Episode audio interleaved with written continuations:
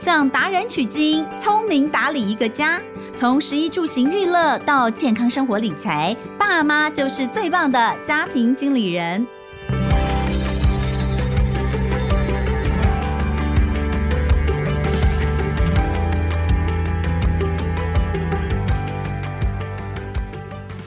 好，欢迎收听《亲子天下家庭经理人》，我是主持人肖彤文。哇，这个时间跟飞一样哦，再过一个礼拜，大家就要。过年了，太可怕了，太可怕！你们家的东西都准备好了没？可能扫除的也没还没扫好，然后呢，家里面要在年前准备的事情也都还没有准备完，现在应该是非常焦虑的时候哦。但是哦，一旦到了除夕那一天，大家都吃饱喝足之后呢，哎，最快乐的时间，对小孩最快乐的时间就到了，对我们来说最痛苦的发红包时间也就到了。但是今天呢，我想要跟大家来聊一下，就是呃，每年过年都一定会发生的一件事情。这件事情，我们到底有没有正视它？也就是小孩的红包拿走之后，你有没有跟他讨论这个红包该怎么用？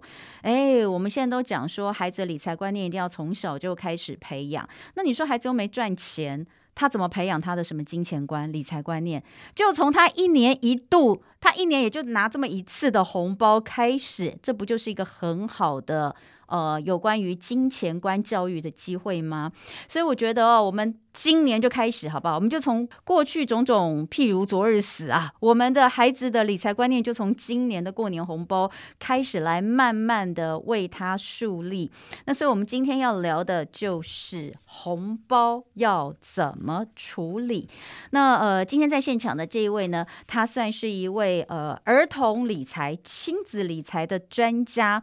那呃，有二十年的资历了。他今天要来跟我们聊聊这个红包怎么包、红包怎么花的话题。让我们欢迎亲子理财专家马哈老师。马哈老师，你好。大家好，我是马哈老师。哎妈哈，我想先问一下，你有几个小孩？嗯、一个，还好只有一个，因为 养不起，一个就差不多了。只要发一个红包，老师太谦虚。哎，不对呀、啊，你发一个红包给他，但是你碰到亲朋好友其实就是互相发来发去的概念啦。对啊，对一个小孩，我家也是一个，就我是独生女。哦、我妈每次都觉得很亏。对，是。她一到那个过年的时候，就会一直跟我抱怨说：“哎呀，我们家再出去都只能拿一个红包回来，然后别人家都要发好多个红包出去，不划算。不划算。哎，所以你。你自己怎么包红包？我自己啊，其实如果说我自己对小孩，我我个人觉得，因为我自己是做亲子理财嘛，嗯、所以我其实对孩子的红包是还蛮严格的。嗯、其实像我自己，假设小学阶段，我大概就是包个五百到六百左右，这么少，就很少很少。所以到了呃国中的时候，我就大概一千、嗯。然后，可是我的亲朋好友其实。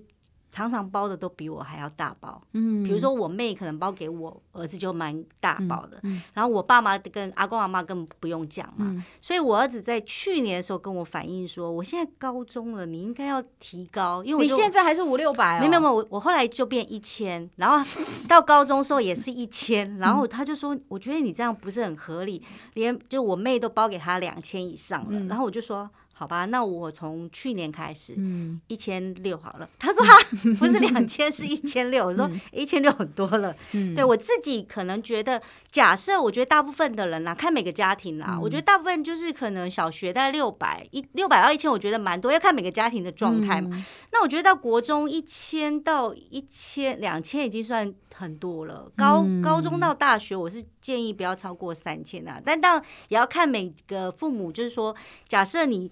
对方包给你也很大，你也不好意思不回礼嘛。其实台湾人就是这样子，我们就是比较那个，嗯，对啊。那我自己是还蛮严格去控管孩子，我给孩子红包的金额啦，因为基本上，呃，刚刚有谈到就是说。其实红包是一个孩子在每年度会拿到比较大笔钱的机会。嗯如果你家这五六百，那我觉得还好。对，但是但是我们家小小朋友的零用钱在小学阶段一个月才两百耶。嗯，小一到小六都是两百。嗯，对，那国中大概就是五百。嗯，到高中就比较多一点，因为高中你也知道活动比较多，所以就可能在三千左右。高中就是真的比较多钱，所以其实。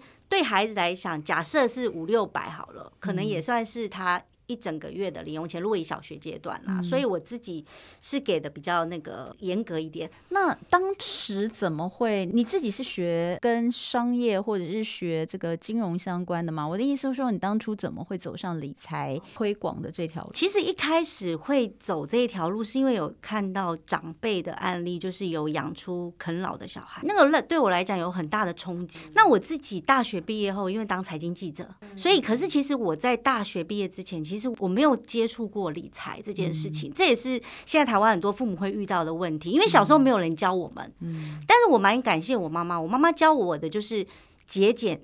就他叫你不要乱花钱，他没有教你什么理财的观念，比如说大家会讲说呃买股票啊或投资什么的定存，他这些都没有。好，但他有跟你讲说，哎，妹你不要乱花钱，好，那你有钱赶快还房贷。就他给我的观念就是这样子。那我自己到了大学毕业之后，我领了第一份薪水之后，因为我当财经记者，我自己就觉得，哎，理财这件事好像有点重要。嗯，然后我还蛮严格的，我就是规定自己在领到薪水五号的那一天，就直接定期定额买基金。然后我就拿两成的收入，就六千块，嗯，然后去买基金，就这样定期定额，呆呆存了三年。大家从这里就可以看得出来，妈妈有多重要。妈妈给小孩子的这种理财的观念，其实会影响到他未来，呃，在金钱观、价值观跟处理自己的财务方面很重要的。所以我妈也是，我从小就是我妈就是把钱存起来。我也是，我记得我小的时候，那你自己小时候的红包呢？我有小时候其实大家庭、嗯、拿到很多红包，但我从来没有真正用到红包里的钱。你妈有帮你存起来吗？没有，因为我们那时候家里没有那么的好，嗯、所以我妈一开始就跟我说：“妹，你。”那红包等下就要还我，因为他要包出去 还给别人。对，所以我其实小时候我其实都没有自己用过红包。我小时候其实也没有零用钱，嗯，因为我觉得那时候是家境上不允许，就每个人的经济状况不，不过我觉得也很 OK。所以其实一开始就讲到。不管你是每个月给多少零用钱，或是红包给多少，这都是每个家庭的呃状况不同，会有不同的一个标准。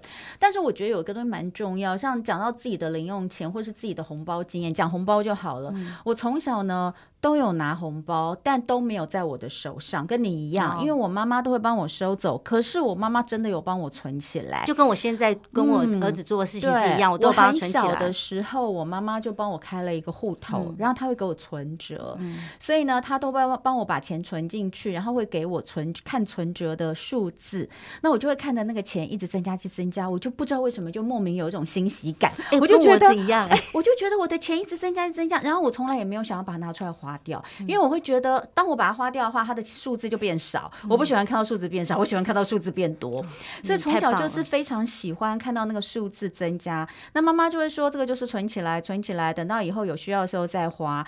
好，那就。让我变成一个非常喜欢存钱的人。我也是用同样方式在帮小孩存红包，你知道吗？嗯、我的红包也是，就是他们一出生我就帮他们开一个户头。第一年，baby 第一年就会有长辈给红包啦，嗯、所以那个红包我就会帮他们存起来。一样的，就是那个数字，也就是会一直增加。但是我现在觉得不能只让他就是存钱，因为像我小时候就是妈妈没有教我怎么去花钱，所以我觉得我很爱存钱，可是我却对于投资理财跟怎么去分配自己的用钱这件事情，我没有一个很好的概念。我只会想说一直存，一直存，一直存。但因为利息太低了，在过去真的可以，对不对？对，过过去可以了，过去，但现在不行了。过去爸爸妈妈的年代就是赚钱存起来，然后甚至定存，而且那时候利率比较高。对啊，连定存。都是一种投资方式的时候，那当然 OK。可现在完全不是这样，哎、嗯欸，可是我对这方面就不是很了解，所以我真的觉得小孩子的这个理财这件事情哦。可能不能，你只是帮他存钱而已。你可能要跟他一起来规划。对那红包就是很棒的一个规划的事情。所以刚刚我讲到说，呃，红包到底要包多少？每个每个家庭不一样嘛。啊，我们家的话，给小朋友也是，就是可能呃比较小的孩子，我可能是给给到，比如说我们家只有两个嘛，嗯、两个。那姐姐我们可能会给到两千。然后现在高中了哈。嗯、那以前小的时候大概就是一千以内，跟我差不多。但是啊，呃，像我们家的长辈，我爸爸妈妈每次都给。很大包，我都觉得那个钱其实是来还我的，因为我我会包很大包给爸爸妈妈，然后爸爸妈妈就会包，就是我我给的那个的三分之一的数量包给小孩，哇，那个那个数量也非常大，我就会觉得你们拿我的钱你们等于是还我人情，对对然后给我的小孩。你知道，我每次看到那个钱，我都好想把它收起来，我都觉得 应该是应该是我你自己的。对，但是我还是觉得好，既然你是给孩子的，那我就帮他存起来。嗯、那这个钱其实不少哎、欸，嗯、要怎么去运用，其实是蛮重要的。那像你以前呃，因为给孩子的钱红包不是很多，嗯、那你会跟他讨论五六百块要怎么用吗？这个会啊，嗯，因为其实我觉得应该是说，所有的父母会遇到你刚刚问的问题，就是说一开始到底红包谁要管，很多父母都会遇到。嗯，那我的小孩其实我跟你讲，在八岁之前他其实没有什么感觉，他拿到就给你了。嗯，但是八岁以后，他开始好像觉得，诶，因为他自己有零用钱了嘛，他开始觉得说，诶，这红包好像是人家给我的，不是应该我管吗？嗯，所以那时候我就跟他讨论说，诶。可是我一开始讨论是说，哎，弟弟，你要不要跟妈妈共管？嗯，好，那共管，那因为你刚刚有谈到，我们都有帮小孩开账户嘛，嗯，那我就告诉他说，你看你在之前，就是妈妈帮你管的。好，那我我也帮他做一点投资理财，所以投资理财的绩效还不错，就跟你一样，数字越来越多。嗯、我就跟他说：“你看，你原来这样子，那因为妈妈帮你管之后，看现在一直在增加，好，钱越来越多。那你现在今年的红包，你自己想要怎么管？嗯、因为虽然我们给的钱少，可是加上你刚刚讲的长辈给的钱，其实是一笔很大的钱了，欸啊、算是一笔很大的钱，对绝对是可以出国的钱了，嗯、出国旅游的钱啦。嗯、所以我就说：，哎、欸，那你现在这笔这么大的钱，我还是尊重孩子，我就说：，哎、欸，那你觉得是不是要一起共管？嗯，好。那在共管的过程，其实因为我可能因为从小就有教孩子理财这件事情，嗯、所以他才第一年的时候，我跟他讲共管的时候，他就说：好，这样好了，八成你管，两成我管。八十 percent 的钱放进他的账户里面，嗯、那两成他管，那我就说，一两成可能其实还是有蛮大的数字，我就说，那这两成你要干嘛？嗯，他就跟我说，哎、欸，其实我也不知道干嘛，可能是送我好朋友生日礼物，嗯、或是我自己有什么想买的东西，但是我目前还没有想到。嗯，好，但是后来其实他没有用完，他又把剩下的钱又再存回他自己的账户，嗯、所以我那时候其实有跟他讨论，嗯、那基本上孩子。我觉得，如果你从小教理财，其实孩子对于需要跟想要的分辨已经蛮清楚了。嗯、所以，其实这也是我很鼓励大家，就是从小灌输一点点金钱观念。像你妈给你的观念就很好，存起来，你就不太会乱花钱。那其实他就会知道说，诶，什么钱值得花，什么钱不该花。那我觉得对孩子来讲，他自己就开始慢慢学到。管理一点点金钱，只是早期的父母可能不是很有系统的讲，所以什么是需要，什么不能买，什么可以买。可是因为现在父母接触越来越多的东西，我们都会讲得很清楚，好，所以我觉得这时候你还是可以跟他讨论，问他。那在过程中，假设你有觉得他要买的东西，比如说很多父母会觉得说。不行啊！我孩子的零用钱你知道吗？全部拿去买游戏网卡，嗯、我这怎么可能让他全部买游戏网卡？嗯、那我觉得这个你就要从中去引导他说：诶，可是这个游戏网卡，你看，如果我帮你放在存折里面。我们做一点投资，那我们可能这个一百块可能就会变成一百零五块。嗯，可是你如果全部买游戏网卡之后，你就没有钱了。嗯，那你之后你如果看到其他更想买的东西，那你要怎么办呢？嗯，所以我觉得就是从引导的过程，让孩子去慢慢去思考，他到底要怎么去处理这笔钱。嗯，那你如果还是觉得很难引导出来，你就跟他讲说：你看，像妈妈如果有领到年终奖金，我也是这样分配我的钱，我也不会全部拿去买我想要的东西。嗯，那我觉得这个过程中，孩子就会慢慢。慢慢改变他自己的金钱跟理财观念。其实这还是跟每个家庭的习惯不一样，也跟每个父母亲的习惯不一样哦。那个，比如说，像是以前我有听到一种说法，就是呃，你你给孩子一部分，比如说一个红包，你分成三份。嗯，我们家是姐姐，大概应该是从国中开始哦，她的红包以前的话就是通通都交给我，然后存起来。然后大概从国中开始，因为会有同学，他会有他的交际应酬。嗯、对，是，所以他可能还要留一点他的交际费，我们就会说好，他要留多少？一开始可能留个呃，抽个两三张起来哈，嗯、自己留下来。嗯、那后来呢，他可能会觉得不够哦，因为我们其实没有给什么零用钱，哦，他可能会觉得对，他会觉得不够。那我们后来从某一年开始呢，哦，我们就来分三份哦，嗯、这个三份里面呢，就是三分之一一定会有一部分是存起来，比较多的一部分是存起来。然后呢，有一部分是捐款，哦，就是从国中开始，我就让他们去做捐款，嗯、然后我会让他自己去选择他新年想要捐的对象。嗯、对，因为我觉得其实那不是只有说是在做公益而已，我觉得是在那个过程当中教导孩子了解他自己所拥有的是非常需要珍惜的哈。嗯、我觉得那是一个过程，所以我们家有一部分大概是会拿去做公益哦，嗯、然后另外一部分他留下来的，他就是要用一年的。我就是叫他留一年，因为以前我们没有真的比较没有给他零用钱。现在我开始觉得他可能要有一部分是要拿来做投资。我现在才开始慢慢有这种感觉，所以今年我是打算那个红包要有一部分要拿来做投资。那当然，因为家里还有一个比较小的嘛，这个才七岁，我就在想说，从七岁开始，我我是不是应该要？从现在就开始教他，是应该是对不对？因为你有跟我说，你很早就帮孩子做投资，所以在还没有共管的时候，你是单独代管，还是有一段时间，对不对？对，他很小，幼稚园一定不了解嘛，不了解。所以在代管的时候，你做了什么？呃，代管的时候，其实第一个我有帮他买股票，嗯，好，因为我自己刚刚讲说，我一出社会我买基金。嗯，然后我基金有让我赚到钱，嗯、所以我也帮他买基金，嗯、所以我其实就是把他的钱就部分有做小小的定存，但因为后来定存利率实在太低了，太低了，对，我就买股票跟基金作为配置这样子，嗯、然后我就持续都一直在做这件事情。嗯、那你也知道，过去基本上十二年都算多头啦，嗯、那今年大家当然比较惨嘛。可是回到你刚刚讲的，七岁孩子是不是应该开始？我觉得可以开始了，嗯、因为。呃，昨天公布那个景气灯号嘛，现在不是大家很推崇什么蓝灯投资法？好，就是现在其实已经在相对的低点。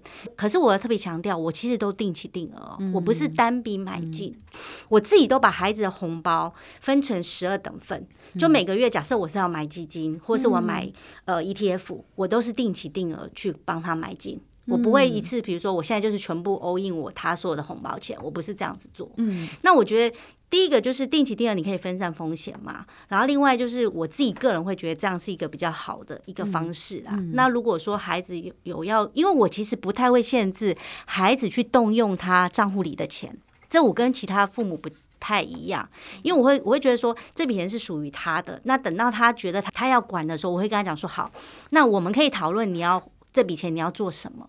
那如果我觉得是合理，然后我也觉得说，哎，你自己想清楚了，我就会同意他要去买他想买的东西。嗯、我记得买过最贵的是电动滑板车，嗯，可是那时候真的是存了两年。他想了两年之后，我就跟他说：“你确定吗？因为电动滑板车其实蛮贵的，嗯，我们那一台两好像两万六吧。哦，那有点贵。哎，那是什么时候？我们是从国呃，大概呃。”国中的国中的时候，他真的就是存了很久，然后他最后还说：“我想了很久，我还是觉得我我想要，所以我们就去买了，是买人家国外进来的啦，但是都有合法的规定这样子。对啊，所以我觉得，嗯，还是需要就是红包，你可以跟孩子讨论，他如果他已经跟你讲他要用的时候，你就一定要跟他讨论共管这件事情。那假设你还没有开账户，因为很多父母不一定像我们这么。会想说，哎，你很早就要帮孩子开户，嗯，可是如果刚好他跟你提到这件事，你就可以把顺水推舟说，哎，那我们来去开户，然后把你的钱，好，我们共管，我把你放在那个你自己的存折里面，然后就可以开始慢慢接触一些跟理财相关的知识，然后我觉得是不要一直。跟好像常常跟老孩子讨论要理财要什么，你就偶尔有一些机会的时候，就跟他讲说，哎哎，最近这个什么什么，你有没有听到什么新闻？然后什么，你就可以跟他谈一下理财的事情。嗯，我觉得啊，我最常在那个过年的时候看到爸妈生气的事情，就是。大部分的爸爸妈妈还是会做这件事情，就是比如说，哎，我留一部分给你，好对，那这些妈妈收起来喽，哈。但是呢，连那一部分孩子使用的方式，爸妈都要生气。比如说，像我有一年，我有个朋友，他就说他儿子刚被他老公打一顿，然后我就说大过年的干嘛打小孩？嗯、他说，因为他把红包就是通通拿去买乐透，然后我就说，哦、我说你们把红包全部给他用，他说没有没有没有，我们收了多少，然后留了，比如说。留了三千块给他，嗯、就他把三千块全部拿去买乐透，哇塞，就是刮刮乐，嗯、刮刮乐。然后我就说，我说，所以我说那三千块是你允许他使用的吗？他说对，我们就说那三千块是他自己用，但他也不能全部拿去买刮刮乐啊，那是一个赌博的行为啊，等等的。嗯、反正后来是这个样子，那我们就开始讨论，如果这笔钱你已经交给小孩了，哎，我其实不会管呢、欸。对，我现在就是在问你这件事情，我，我不会管。第一个是真的吗？对，真的，真的，真的。全部拿去刮刮乐哦！基本上你如果从小教绝对不会，但是如果没有像他的案例是全部拿去了，对不对？好，那全部拿去刮刮乐，一定有的中，有的没中，对不对？所以你就跟他说：“来，弟弟，你这三千块，然后我们看中了多少？你看你才中一千二，你就赔了一千八，你觉得这刮刮乐？”绝对是赌博。后来被揍，应该是因为呢，他只要一中了就拿去换，所以三千块是全部花掉。没有，你当 当你知道他已经就是买了三千块之后，你就跟他说：“那我们来陪你刮，刮完之后你就说，你看，哦，这个下次不能买这一种的，这个五百的可能只有虽然百分之百中，可是它只有中。”呃，一百或两百，好不划算。你看，你这三千块只剩下一千二，那你不是很亏吗？你现在只剩下一千二了，你本来有三千块耶，那你就可以从中跟他讨论。那我讲一下为什么说我一定会同意这件事情，因为我其实是一个很标榜给孩子零用钱，或是孩子的钱是属于他之后我不会管他的人，因为我一定要让孩子知道，你乱花钱的后果是你变没钱了。嗯，好。那在这个过程中，你一定要让孩子感受到他的三千变一千二了。嗯，然后他自己就发现说，剩下一千二，可能姐姐还有三千。嗯，那姐姐可能剩下的过年或是剩下几个月都过得很开心，因为她有三千。你只剩下一千二，你要让他去感受到他没有钱的感觉，因为他乱花钱导致。嗯，那当中有一个很重要的观念，就是阿公阿妈或其他人不能再给他。多的钱不能说不能再支援他，对，就是你不能跟他说哦，我看你好可怜，弟弟都没有钱，阿公再塞个五百，阿妈再塞个三百，我觉得这个就不行。嗯、所以这个其实像在我们家。我我算蛮严格的，我有跟我们整个家族开过会，就是他们不能随便给我儿子钱。嗯，那我妈常常会投塞钱，我就说你不要给他，他就说没关系，你儿子也会给你。可是我跟他讲说，不是，我就是要让他知道说，你今天的预算就是你，比如说你整整年度你的红包钱，你整年生活费的预算是三千块，你就要自己去想说，这三千块我到底要怎么去用？嗯，你不能让他觉得说啊，反正没关系，我用完了，我再跟阿公或阿妈讲一下，他们可能就偷偷塞钱给他。所以我我。真的觉得就是说，孩子乱花钱没关系，但是在乱花钱的过程中，你要跟他讲说，你乱花钱可能会有什么样的后果，嗯，以及我觉得你现在让他乱花没关系，万一他成年之后再乱花，可能不是说花三千，是三万、三十万，甚至到三百万，你倒不如现在就先让他乱花，嗯，让他知道说，哎，乱花之后你的后果是什么，你一定要跟他讨论，你不能说乱花之后你就打他一顿，他会觉得说。啊，这钱就是我的，你为什么后来又打我呢？嗯、你要跟他好像说说，哎、欸，你花了三千之后，你看你投资投报率很差，嗯、你不要再去玩这种赌博的性质了。嗯、然后再来，你剩下一千二，你有想过你这一千二分摊，如果十二个月，你就一个月只有一百块，嗯、你真的觉得一百块你可以过得很好吗？嗯、我觉得让孩子去慢慢的去思考这件事情，而不是说他讲说，哦，你就是不能乱花，因为钱交给他就是要。教会他好好的管理这笔钱，嗯、对、嗯，好，所以当然，可是我觉得，呃，因为孩子的至少可以领压岁钱的时间真的还蛮长的，他在自己出去赚钱之前都可以领这个红包的话，嗯、那如果说是以大学毕业来说，那他在二十二岁之前都可以领红包，他都还是学学生的状态。我们家族是这样子，对对。那那所以你看，他可以领红包时间二十几年呢，这二十几年来，呃，我觉得二十几年的时间真的是。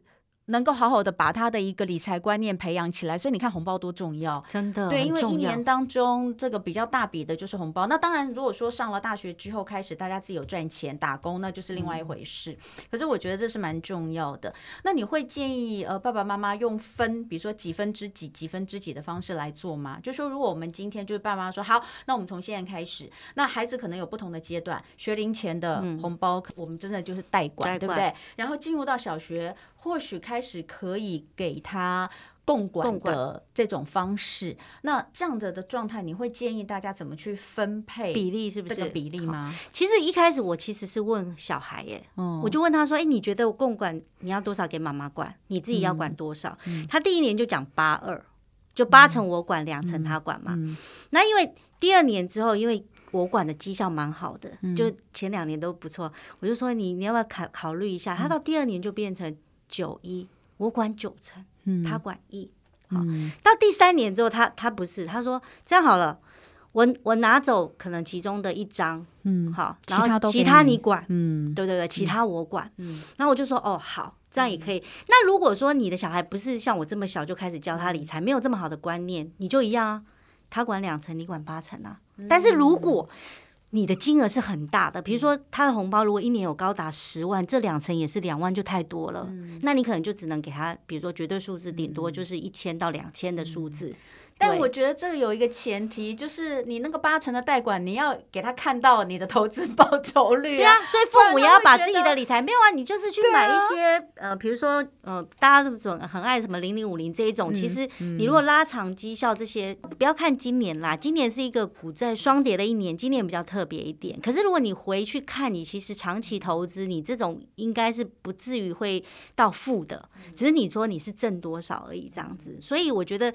长期投资来讲，其实不会有太大的问题，只是说你要让孩子知道说，哎，你贷你帮他代管之后，他确实他的数字是一直在增加的，并没有在减少的。所以我觉得这孩子就会很清楚知道，我现在我儿子连有时候他没有用完的零用钱都会叫我存进去，他以前很很烦，都存个几十块，你知道吗？我都觉得有点烦，但我都会说来来来，我来存，我来存。就是我觉得是让孩子养成那个习惯，就是。剩下没有花掉的钱，他可能以为就是说，哎，存进去，他可能可以再钱滚钱，然后不管金额的多少，因为这是一个观念的养成。嗯，好，那所以这个就是给呃各位爸爸妈妈一个参考了。如果说想要从今年的红包钱就开始来处理的话，哎，你大概就知道，假设你的孩子是学龄前，你当然知道你就是帮他存起来。可是我还是觉得，就是呃，给孩子一个自己的户头这件事是很重要的，因为我不知道，就以我自己的那种。记忆来说，我觉得我有一本自己的存折，看到是自己的名字，然后看到钱每年都有增加，我就是一种。呃，会对钱有概念，即便我还不太会用钱，但我就会知道这个东西增加就代表我又比去年富有了哈。这件事情，我觉得给他们一个这个概念蛮重要。然后进入到小学阶段，就像玛哈老师刚刚讲的，可以考虑共管。那共管的比例当然要八二要九一，这可以跟孩子讨论。那如果你的孩子说八二，但是他八你二的话，哦，那当然也是。那这个就要好好的讨论一下，不能这样子。对，所以这个也是可以讨论。那如果再上一点到呃中学时期，因为孩子。可能会有自己上下课、自己买吃的这些需求，他可能用钱用的需要比较多，那要怎么样去讨论？呃，那就是可以再来做变更或更动，对，对不对？嗯。那但是呢，在投资理财这个部分，其实在小学的时候就可以导入了，对，对，对，是一定要导入，对，一定要导入这个观念哦。就是这个其实是就像我刚刚所说的，我说，哎，他领红包的时间。短则十八年，对，长达至少有二十年了，至少有二十年了。你你你怎么不好好善用这段时间？而且你想看二十年，如果一年好，假设就是好，我们讲一万好了，不要看讲说很有钱的家庭，就一般一万好了。这二十年也有二十万呢。嗯，那你如果说再加上复利，我觉得一定不止二十万的数字啊。我觉得就是从小帮孩子，然后让他知道说，哎，你你帮他管，然后真的有管出一些绩效来，他也会觉得说，哎，好像这个存钱这件事很重要。就像你一样，你会觉得说，哎。存钱这件事很重要，我的我的存折里的数字是一直在增加的。嗯，对。然后那像我们家的话是还有加上这个公益这一块，我觉得这个也是可以教导孩子，因为我们自己父母亲每年我们都会，我跟我先生都有各自捐款的对象。那我们觉得把孩子带入这一点，在告诉他去选择这些不同的团体的时候，带他了解这些团体，也让他。珍惜自己所拥有，我觉得这也是很棒的一个方法。那呃，聊了红包，聊到最后哦，还是一样，生活妙管家单元呢，我们要请马哈老师来推荐一些嗯，在这个方面可能对大家或对孩子有帮助的一些好用的资源。那首先，老师要推荐我们一套。给孩子看的理财书，对不对？对对对，嗯，就是呃，我觉得呃，最近亲子天下有出一个理财勇者 RPG，我觉得还不错。嗯，好，那这套书里面，它其实是很多是生活场景上的一些呃观念，而且我觉得它特别的地方是说。它其实就是用你生活周遭你会遇到的一些场景，然后用闯关的方式让孩子去选择一些问题。嗯、好，那我觉得这个这套书会谈到一些理财的观念，而且九岁以上就可以。我还我把这套书给我儿子看知道吗，因为我儿子其实他觉得他有点像闯关，他觉得很有趣。嗯，好，那里面的关你会觉得不是像跟孩子就说，哎，你今天要学理财。你今天要知道你自己什么是需要，什么是想要。他不是用这样的方式很制式的跟你讲，嗯，反而是用一些游戏。你知道很多孩子，像我儿子是呃很爱传说对决的，嗯，好，但是特别是他从来没有花钱去买传说对决的点数，嗯，好，因为他知道那个是不需要花这个钱，好，他自己有一个自己的呃规定，他自己要怎么拿到那些什么道具这样子，他就觉得说，哎，用闯关的。方式，然后跟我沟通一些理财的小观念，他觉得这件事很有趣。嗯，然后从中间，因为在选择中，你就会发现说，诶，哪一些建立你厘清你是在这个书里面什么角色，而且你的比较好的理财观念是什么？嗯，我觉得就是这样子一个玩的方式来去接触理财。嗯、我觉得这个这一套书还蛮好的。理财勇者 RPG，这个是亲子天下出版的，呃，它有两本，我现在手上有哦，做的相当精美哎。然后第一本它是讲实体支付的部分，第二个是电子支付。事实上，现在这两个支付都是孩子应该要了解到的部分，所以哦，然后他做的里面真的很像游戏，而且我还搞不太清楚，因为我们没有玩游戏，还看不懂。有在玩游戏的话，可能孩子会对这样子的一种编排方式非常的感兴趣哦，就是能够引起他的兴趣了。现在给孩子看的。东西都一定要引起兴趣。如果你是给他全部都是一些文字的书，他可能就不想看，他就觉得你是要来跟我说教。其实他们现在都很视觉化了。对对，所以这个是理财永久 RPG 亲子天下出版的。那另外呢，呃，老师还要推荐的是什么？呃，除了那个之外，我其实觉得如果有一些相关的，比如说，嗯、呃，你想要找到一些相关的理财的知识啊，嗯、我自己会觉得用谷大神嘞，Google。嗯，好，就是说，如果像比如说，很多人会觉得说，哎，红包到底要怎么给小孩，或者是红包理财法是怎么做？好，那你其实可能透过呃 Google 去搜寻相关的关键字，你就会达到很多相关的资讯。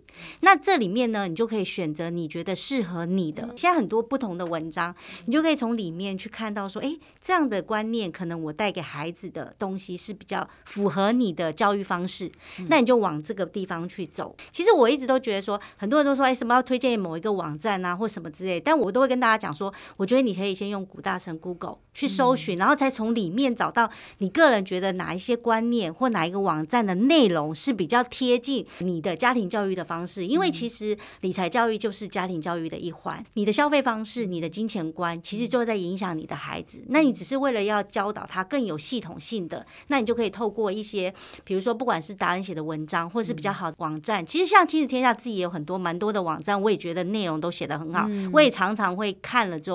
呃，自己调整一下做法，甚至有一些文章我会跟孩子一起共读，嗯，因为他现在就是你跟他讲，他可能不想听嘛，你丢个文章给他看之后，你再跟他讲说，哎，你觉得他讲的东西你怎么想？